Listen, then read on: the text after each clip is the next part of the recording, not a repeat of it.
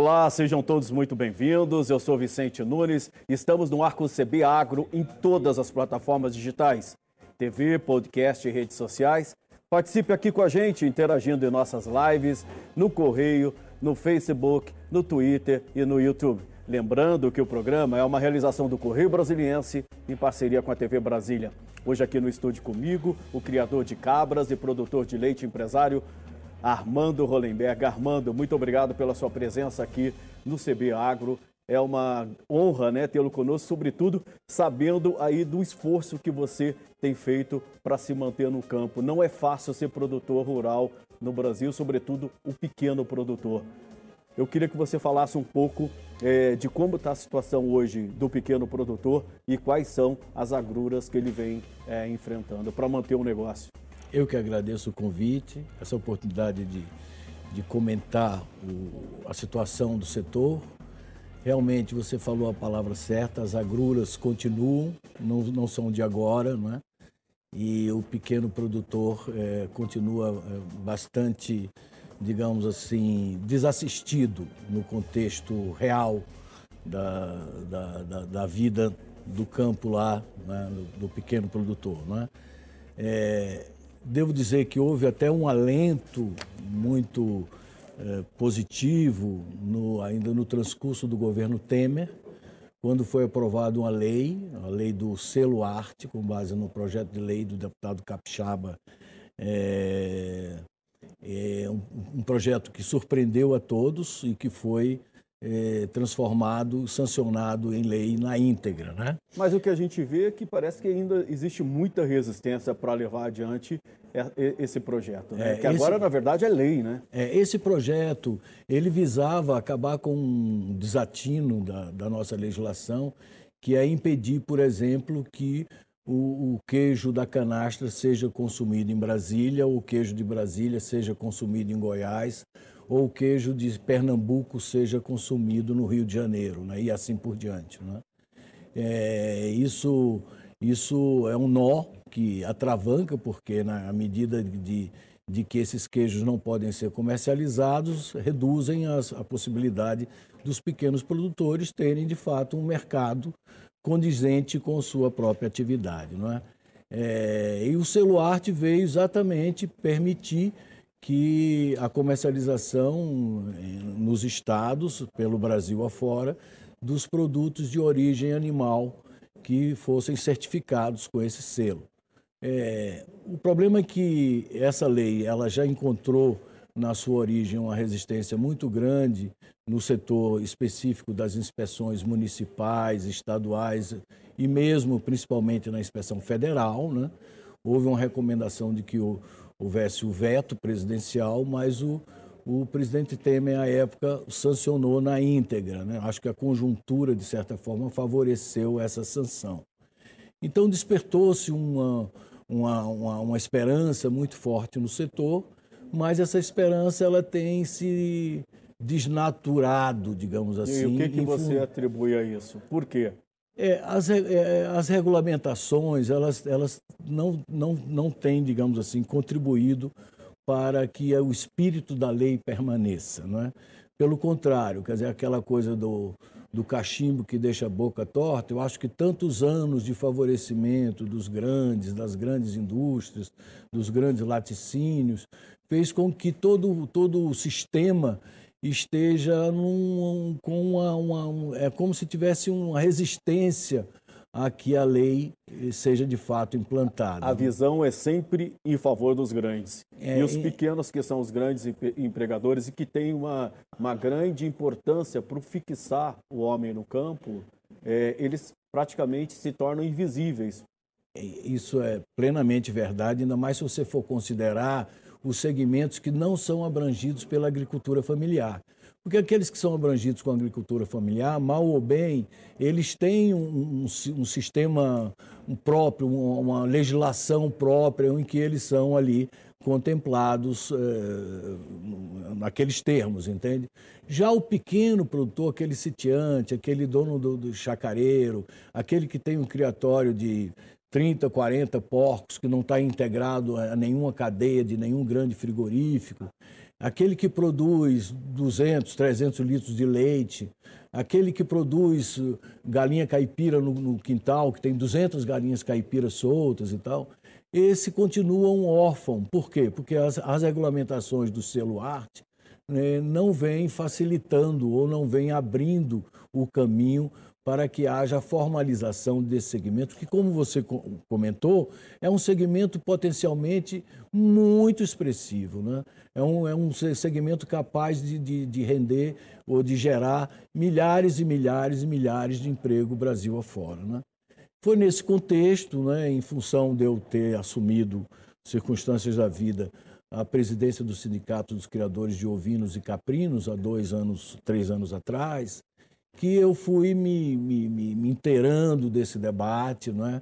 É, a partir de, também da experiência de outros grupos de criadores Brasil afora, que eu percebi que esse era um nó que ainda não tinha sido desatado, apesar da lei dispor numa direção, na prática as regulamentações eh, não estão correspondendo, como eu disse, ao espírito que a nova legislação procurou introduzir. O Armando, você é, recentemente encaminhou uma carta à ministra da Agricultura, Tereza Cristina, e ao governador Ronaldo Caiado de Goiás, é, relatando todos esses problemas e pedindo providências. Qual foi o efeito prático disso? Eu sei que junto aos produtores, a carta teve uma enorme relevância e um retorno muito grande. Mas e o retorno das autoridades, como é que ficou? Bem, realmente foi, foi muito gratificante. Eu recebi mensagens do Brasil inteiro, de produtores e áudios, e dentro da minha clientela, tem aqueles pessoas que, que consomem com regularidade minha, meu queijo, minha linha de queijos gourmet, não é? É, também ficaram muito indignados, muitos procuraram até, disse, não, vamos nos mobilizar para manter a sua, a sua produção. Por exemplo, é, vamos fazer aqui uma, uma adoção coletiva das cabras, cada cliente seu adota uma cabra. Uhum. São posições ingênuas, mas que refletem, digamos assim, uma preocupação e uma solidariedade. Então, sobre esse aspecto, realmente foi muito gratificante, não é? E muita gente realmente do Brasil inteiro se pronunciou como se identificasse com aquelas agruras que eu relatei na carta. Né? Mas é, e quanto às autoridades? Ah, bom, quanto às autoridades, eu sei que no, no entorno do, do, da ministra Tereza Cristina e do governador Caiado, houve quem lesse, quem se, se enfim, demonstrasse um certo interesse no sentido, né? mas até agora não tive nenhum pronunciamento formal oficial. Mas sei que, que a, a carta foi fomentada, ele fomentou uma, uma, uma discussão mais é, específica sobre esse tema, tanto no âmbito do governo de Goiás como é, Agora, uma, uma, eu faço uma série de sugestões na carta. Dizer, eu mostro que, por exemplo, não dá para tratar uma pessoa que produz 100, 200 ou 300 litros, para citar um exemplo. Citar no caso um do litros de do leite, de leite que produzem queijo, uhum. com indústrias que produzem 10 mil litros. Não é? São coisas totalmente distintas. Não é? E, na verdade, é, em função dessa área cinzenta que ainda existe no âmbito da legislação, apesar dessa legislação ser uma legislação nova e promissora, a verdade é que nessa área cinzenta tudo continua muito confuso, sabe? E não houve uma, uma linha, né? não se estabeleceu outra coisa. Cada estado, cada município está interpretando uma, a lei ao seu modo, virou, virou uma, uma certa torre de Babel. Quer dizer, é, alguns exigem demais, outros estão é, amenizando. Quer dizer, haveria necessidade de haver uma, uma, uma articulação no sentido de, de uniformizar um pouco essas interpretações em torno da, da lei. Sabe? No caso, por exemplo, do selo arte, ele simplificou muito. O que, que, é que ele tem de vantagem? Como é que você pode explicar? Quais é, é, foram é, os benefícios que esse selo arte é, trouxe para os pequenos é. produtores? Bom, esse benefício ele vem exatamente é, no fulcro desse desatino, desse disparate que é não reconhecer o produto artesanal como, como um produto com qualidade suficiente para transitar pelo país inteiro, certo? Ou seja, é um absurdo, porque não é o fato de ser pequeno que vai é, comprometer de forma priorística a qualidade.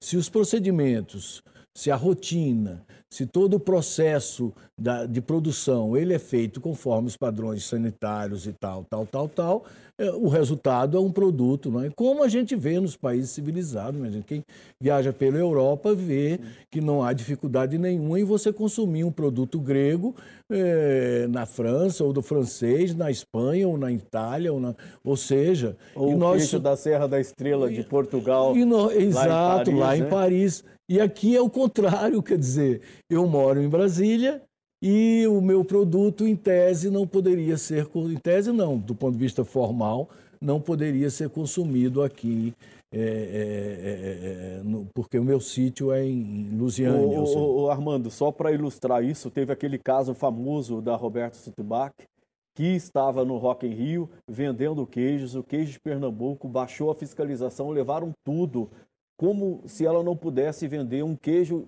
é, de Pernambuco no Rio de Janeiro. Foi um dos exemplos que, digamos assim, um dos, dos, casos que afloraram e que ajudaram na aprovação do projeto de lei do deputado Evair de Mello, do Espírito Santo, que gerou o selo certo?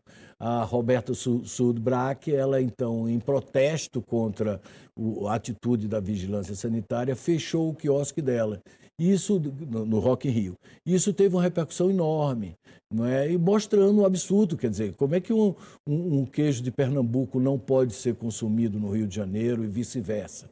Ou o queijo Serra da Canastra, que são o exemplo mais citado no Brasil afora, dada a qualidade, o reconhecimento, eles são queijos de denominação de origem, ou seja, qualificados e tal. Para você ter uma ideia, outro caso que veio à tona e que também contribuiu para a aprovação do Celuarte foi que os queijos brasileiros da Serra da Canastra, que é, disputaram o, o, o, campeonato lá mundial de queijos lá em Lyon, na França, e que foram vitoriosos, que trouxeram diversas medalhas, tiveram uma, uma participação significativa naquele certame, que é um dos mais famosos, dos mais prestigiados do mundo, viajaram de contrabando nas malas, porque em tese eles não poderiam viajar, porque em tese eles não eram qualificados, não tinham o selo legal que os permitisse viajar. Isso mostra os absurdos do Brasil, né? Os absurdos do Brasil. Então, três fatos contribuíram. O escândalo da JF, quando percebeu-se que aquele, aquela política dos campeões nacionais, na verdade, é, fazia mal aos pequenos, à, à, economia dos pequenos, não é? que ficavam totalmente esquecidos, desassistidos, não é? e que mostrou-se também que parte, parcela significativa, digamos, embora nas cúpulas da, da inspeção é, federal estava mancomunada dentro dessa política dos campeões nacionais. Isso resultou, inclusive, na Operação Carne Fraca, né? Da Operação Carne Fraca, exatamente, que deixou isso bem evidente. Depois veio o episódio da Roberta Sussudo Braque no Rock Rio e depois esse episódio do certame lá dos queijos da França, em Lyon, quando também. Então, isso tudo avultou o paradoxo, o absurdo. Como é que é? Não era possível. E veio o celular. Só que, para decepção geral, na prática, pouco a pouco, as regulamentações do celular, as exigências, uma certa má vontade que ainda perpassa sobre o setor de inspeções, tem inviabilizado que o espírito da lei, de fato, se concretize. O Armando, o que efetivamente é possível fazer para desatar esse nó? Bom, eu acho que deve-se atuar nos diversos planos, no plano federal, no plano estadual e no plano municipal. Não é?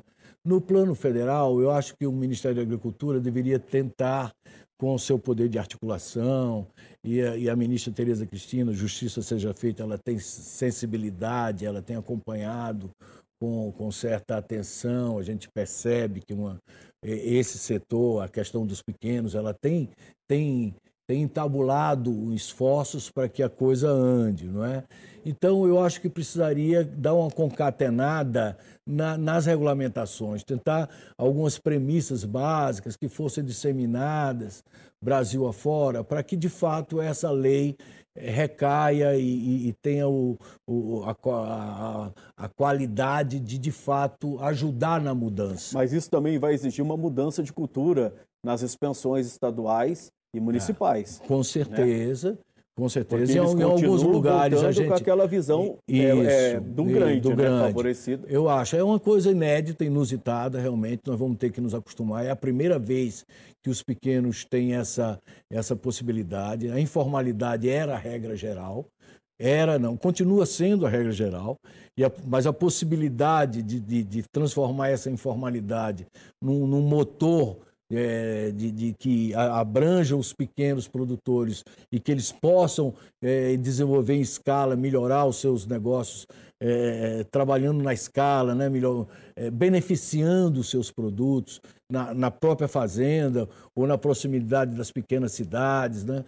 Abriu-se essa janela, e só que essa janela está entreaberta, mas pouco explorada. Então precisa alguém arrombar. Ah, é, precisa arrombar ou pelo menos organizar uhum. essa abertura mesmo, fazê-la é, compreensível aos pequenos e aos diversos segmentos envolvidos, inclusive é, as, as, inspeções. Qual é o primeiro passo para a formalização desse, desses produtores? É, o primeiro passo é uma atitude, digamos assim, é, porque quando, quando se coloca isso, ninguém pense que está tá se buscando é, é, minorar os rigores da, da, do controle sanitário ou da higiene do processo ou do manuseio dos criatórios. Não é isso que se quer.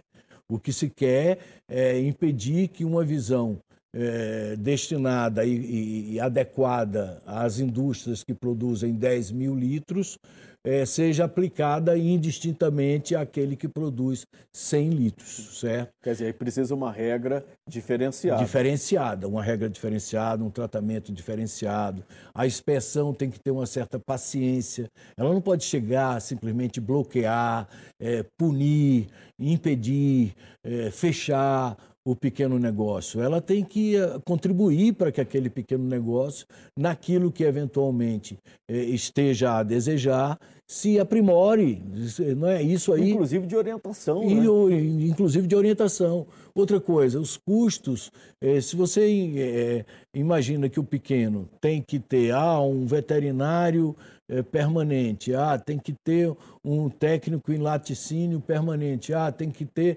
alguém capacitado de fazer um manual de boas práticas permanente. Ah, tem que ter engenheiro que faça as plantas baixas disso, disso e daquilo.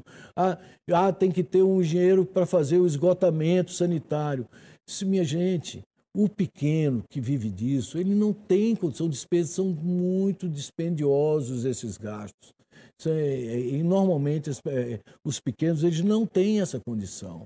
Então, se essas exigências todas acabam induzindo a pessoa a permanecer na informalidade. O que é que na minha carta eu sugiro à ministra e ao governador? É que se utilize exatamente o cenário, o SEBRAE, para suprir essa necessidade. Não é a necessidade do grande, daquele que está produzindo. Esse não, esse tem condições de pagar a, a, essa sua assistência técnica e pronto. Mas o pequeno, ele não tem condições. Então, é direcionar o Senar e o SEBRAE para suprir. Por exemplo, exames laboratoriais. Se você exige de uma indústria que produz é, é, é, 10 mil litros ou, ou 40 mil litros, uma série de exames laboratoriais, corretíssimo, tem que exigir mesmo. Agora, se você exige do pequeno também uma série de exames laboratoriais, você tem que suprir esse exame laboratorial, ele não pode ter como arcar do bolso dele. Isso que eu ia dizer, o custo é muito é alto. É muito alto. Então, esse segmento... Mata o negócio do Mata o negócio, mata ali na origem, ou transforma o negócio num negócio informal mesmo. Vai ficar na informalidade. E o que é ruim, porque o controle sanitário deixa de existir, o rigor que deve se exigir também é, pode ser passível de ser fraudado, de ser. Entende? Armando Hollenberg, eu vou pedir licença a você um minutinho.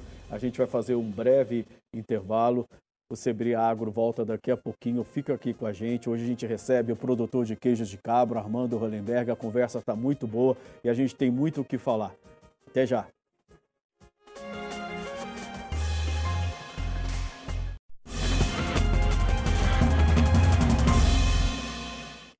Estamos de volta com o CB Agro, hoje aqui no estúdio comigo, o produtor de queijos de cabra, Armando Hollenberg. Armando, é, você no primeiro bloco detalhou todas as agruras sofridas pelos pequenos produtores, né? E, infelizmente, é, você não resistiu a, a essa batalha. Por quê? É, o seu queijo tinha tanto sucesso. O que, que foi que aconteceu? É, realmente, digamos que é um, é um contraditório, porque apesar da pandemia, não é? é até o, a entrega via delivery surpreendeu muito a clientela, até aumentou. Eu tenho, é, o meu queijo chama-se Cabra Chique, é uma linha gourmet de queijos. Eu, eu, eu comecei, hoje nós fabricamos, quer dizer, nesse momento estamos nessa transição, estamos, digamos assim, interrompendo o processo, mas nossa linha de queijo é composta por ricota, bursan, frescal, meia cura, é, montanhês, sardo e nós fazíamos também o demi, meio cabra, meio vaca, não é? Também desenvolvemos uma série de produtos, tipo pão de queijo de queijo de cabra, ambrosia de, le de, de leite de cabra, é, cheesecake de ricota de cabra com cobertura de goiaba e pudim de frescal de cabra, é? entre outros, e doce de leite de leite de cabra. Ou seja, era tudo muito artesanal, como eu disse, o máximo que nós produzimos foi 165 litros dia, e nossa média era de 100 litros, 120 litros eh, de cabra, né? E, e apesar do, do, do, do, aspecto promissor e do alento que foi provocado pelo selo arte, é, as exigências foram tão, tudo feito à distância, nunca ah, lamentavelmente, a, a Agrodefesa de Goiás foi lá visitar. Porque seu sítio é em Lusiânia, É em Lusiânia, né? fica a 100 quilômetros daqui. 130, 100, 100 quilômetros do balão do aeroporto de Brasília. Né? Isso foi minha primeira grande dificuldade, porque é, a questão da RID, da, da, da região é, geoeconômica do DF, não existe, é uma ficção. É, só existe no papel, né? Só existe no papel, as dificuldades são enormes. Na verdade, é, eu percebi, não sabia, mas que é, eu produzindo em, em, Goiás, mesmo que eu tivesse o selo de inspeção municipal ou selo de inspeção estadual, eu não poderia vender, comercializar os meus produtos em Brasília. Para isso, eu teria que ter o CIF, o selo de inspeção federal, ou o CISB, que é um selo intermediário que criaram, mas com as mesmas dificuldades do CIF. Né? Então, durante anos, eu vivi nesse paradoxo de ou me manter na informalidade ou me adequar a essas exigências, que são exigências feitas próprias para a indústria, não são feitas para o pequeno. É, são exigências totalmente disparatadas quando você cuida de um pequeno produtor. Não é?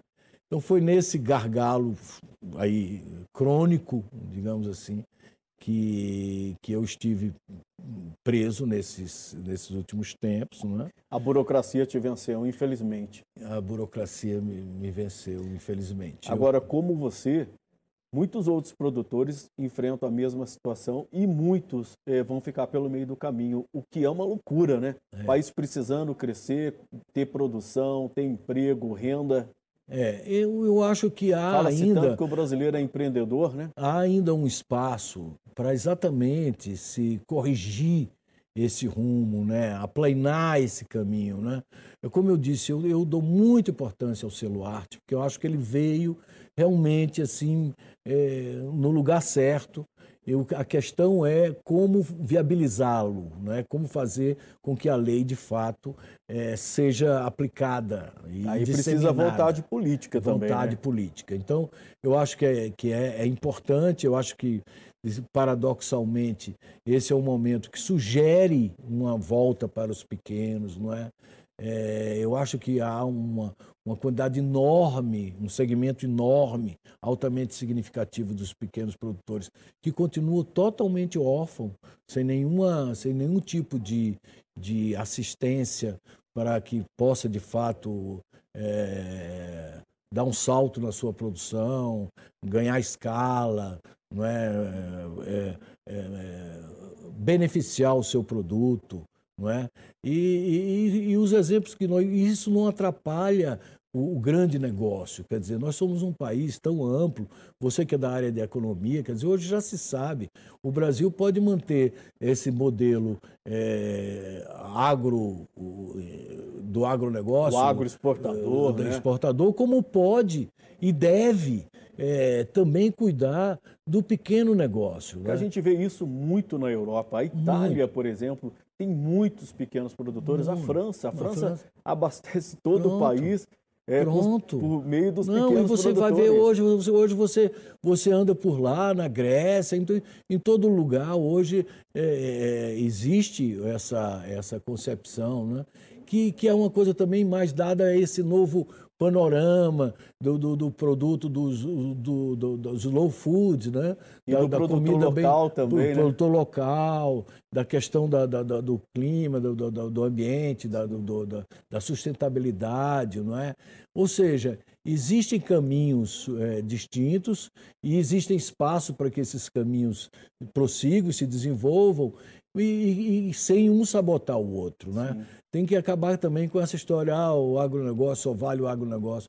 E realmente tem que mudar a mentalidade dos setores envolvidos nesse processo para, de fato, incorporarem que o fato do pequeno produzir pouco e numa pequena escala, não quer dizer que ele produza coisas de menor qualidade uhum. ou de uma qualidade previamente comprometida. Uhum. E cito a questão tecnológica. Antes, quando se criaram os, os frigoríficos, os primeiros frigoríficos e tal, a, a tecnologia ela demandava grandes estruturas para manter aquele frigorífico funcionando. Hoje, você pode manter a, te a temperatura de um ambiente, numa, uma, uma, caixa térmica, um refrigerador, um freezer, com tanta ou maior qualidade, ou maior consistência, ou com maior segurança do que antigamente se faziam os grandes frigoríficos. Então, por que, que, a, por que, que a legislação ou as regulamentações continuam né, com aquela visão antiga, se a tecnologia já avançou tanto? Não é? Então, essa é uma questão que eu acho que é importante a gente ponderar, já que a gente está é, conversando sobre como desenvolver o setor dos pequenos e médios na área rural. O Armando, e com relação à titularidade de terra e acesso a crédito? Porque uma coisa está amarrada com a outra, né? Muitos produtores não têm a titularidade da terra e não conseguem ter acesso a crédito. Com isso dificulta muito até a expansão do negócio. Né? Dificulta né? muito. Aqui em Brasília nós temos uma questão crônica, que é o fato da, das, das, propriedades não, não, não terem é, é, a, a, certidão, né, a escritura definitiva. Então tem sempre essa discussão que já é antiga aqui no âmbito do DF. E no Brasil inteiro, especialmente na região norte, na região centro-oeste, também há muita, há muita interrogação sobre essa questão da, da posse da propriedade. Né? É, existe agora, recentemente, também uma proposta de uma lei federal que visa regularizar essa situação no âmbito do Brasil todo. E isso está gerando, digamos assim, uma expectativa também muito positiva. Isso aí é inegável. Né?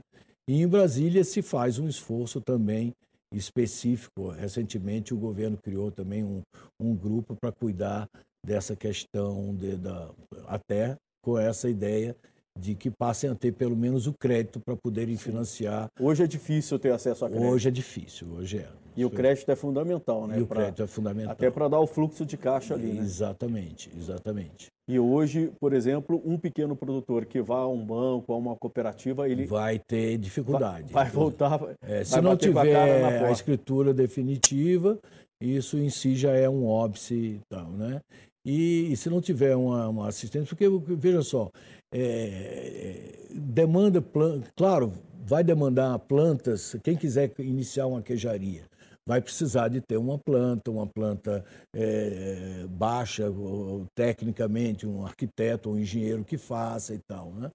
E, e a, a, minha sugestão, que eu fiz na carta que eu fiz à ministra e ao governador Caiado, é que o, o, o, tanto o Senar como o Sebrae se engajem mais especificamente nesses subgargalos. Porque entende? aí entra a tecnologia, entra Isso. o preparo. É, é... Por exemplo, plantas padrões. Você uhum. quer produzir 100 litros de leite, então vai ter uma, uma planta padrão que vai contemplar você aqui, como vai contemplar o produtor de Unai, como vai contemplar o de Lusiana, ou de Alexânia, uhum. ou do DF, enfim, e assim por diante, não é? Esse tipo de, de, de foco, é um foco, quer dizer, as pessoas têm que focar Outra coisa, nos, na época da selfie, do, do, do, essa facilidade que se tem de você filmar e tal, por que, que a fiscalização dos pequenos não pode ser feita à distância? O, o, próprio produtor ele filma o seu processo, ele detalha, ele manda lá para para a agrodefesa pertinente, no meu caso de Goiânia, e lá o pessoal vê, ah, tem alguma dúvida? Responde de cá, por favor, essa dúvida X, Y, Z, esse processo aqui.